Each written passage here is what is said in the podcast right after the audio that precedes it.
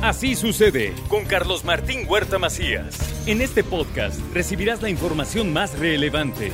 Un servicio de Asir Noticias. Bueno, ahora vamos a platicar de lo que hay que hacer este fin de semana en la ciudad de Puebla y en la zona metropolitana. La verdad es que hay cosas muy interesantes que usted puede aprovechar para salir con la familia y yo siempre insisto, por favor lleven a los niños. Que los niños se contagien de esta fiesta de muertos.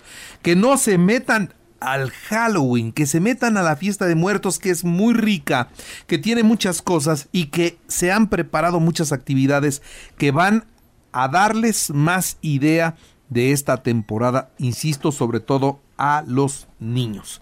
Vayan a ver las ofrendas, hay muchas ofrendas. Pero bueno, está con nosotros el director de turismo, Carlos Huerta. Buenos días. Hola, Carlos Martín. Don Carlos.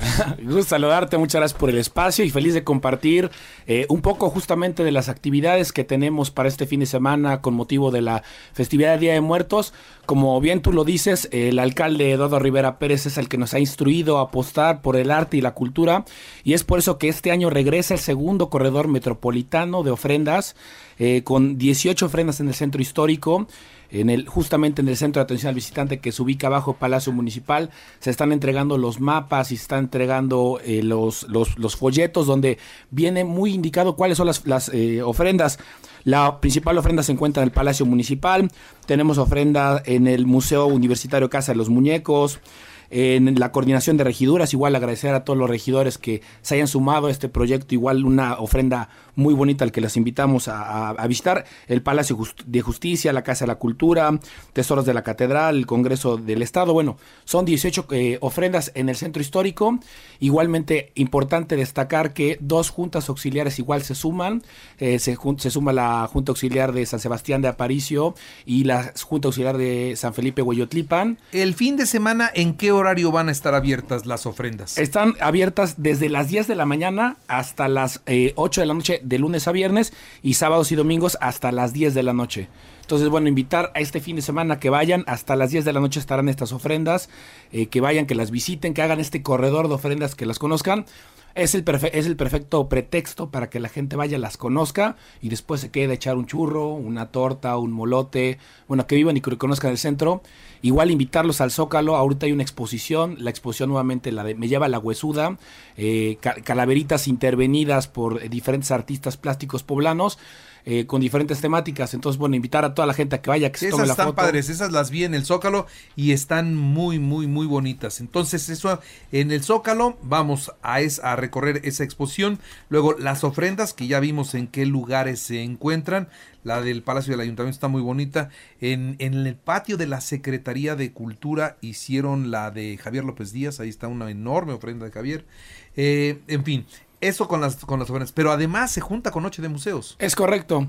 Sí, justamente eh, desde el principio la indicación del presidente Eduardo Rivera fue que recuperáramos el centro histórico con actividades y fue por eso que regresó a Noche de Museos. Este año cumple 10 años y este sábado tenemos Noche de Museos con más de 37 museos participantes. Eh, Igualmente los invitamos a que consulten todas estas actividades que estoy mencionando, se encuentran en las redes sociales eh, arroba visita Puebla y las redes oficiales del ayuntamiento, pero en Noche de Museos participarán recintos como eh, el Museo José Luis Bello y Cetina, el Museo Carolino, el Museo Casa del Mendrugo, el Museo Viviente, es un museo diferente para todos los niños, es un museo eh, con reptiles, con serpientes, para la gente que les gusta.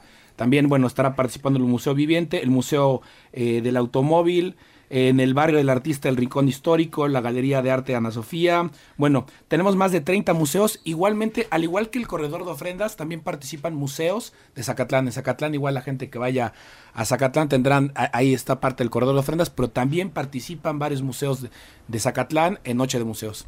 Bueno, entonces hay Noche de Museos, están las ofrendas, está la exposición en el Zócalo. ¿Qué más podemos hacer? Bueno, con motivo de las fiestas también tenemos el videomapping de la catedral, que lo tenemos todos los viernes y sábados. Esto no es únicamente de temporada, todos los viernes y sábados tenemos eh, videomapping en la catedral, viernes y sábado a las 8.30. Y bueno, eh, aunado a todo ello, bueno, invitamos a que vayan también a, los, a las rutas de leyendas que tienen eh, los transportistas turísticos, las empresas eh, Tranvía de Leyendas, Barrios Antiguos y Turibús, ofrecen un recorrido especial en sus unidades por el centro histórico. Y nosotros como Dirección de Turismo también tendremos eh, los recorridos de la muerte en Puebla.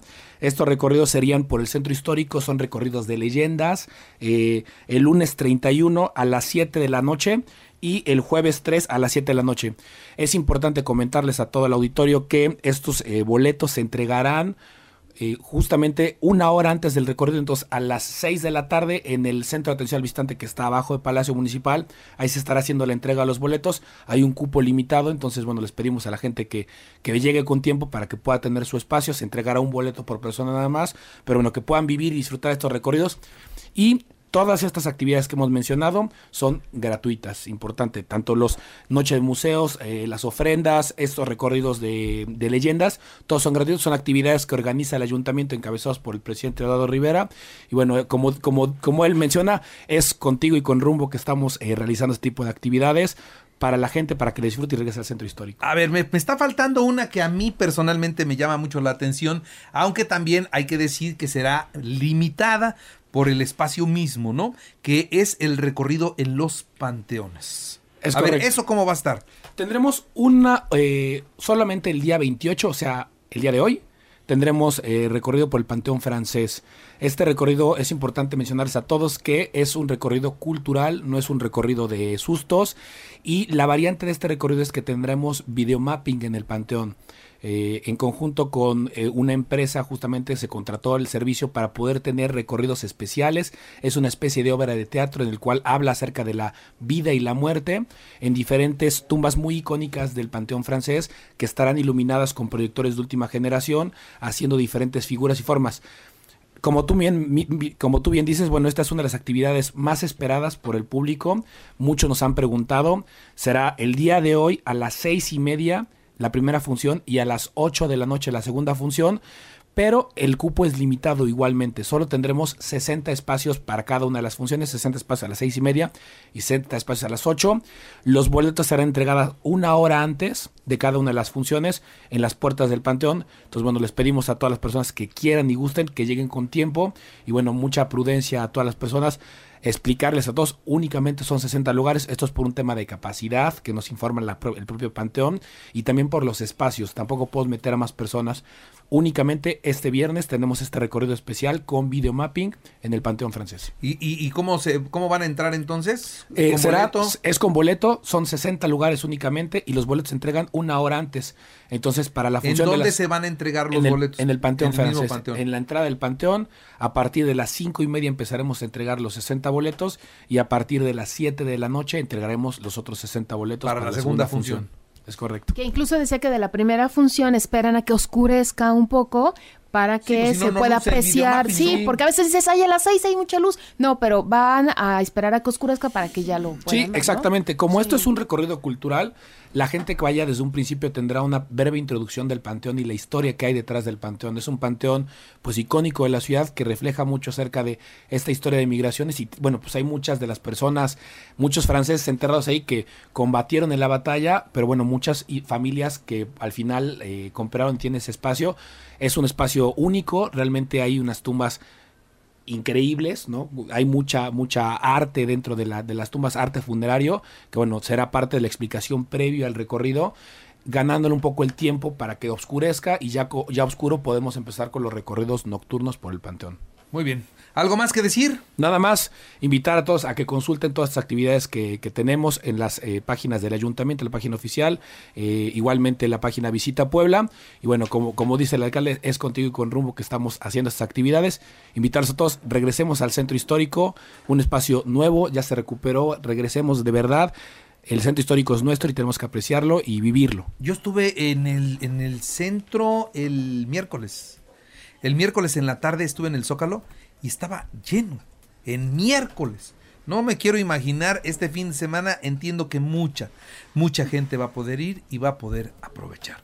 Muy bien, muchas gracias. Muchas gracias, Carlos Martín. Saludos a todos. Muchas gracias. Ahora vamos a hacer una pausa. Es Carlos Huerta, el director de turismo del Ayuntamiento de Puebla.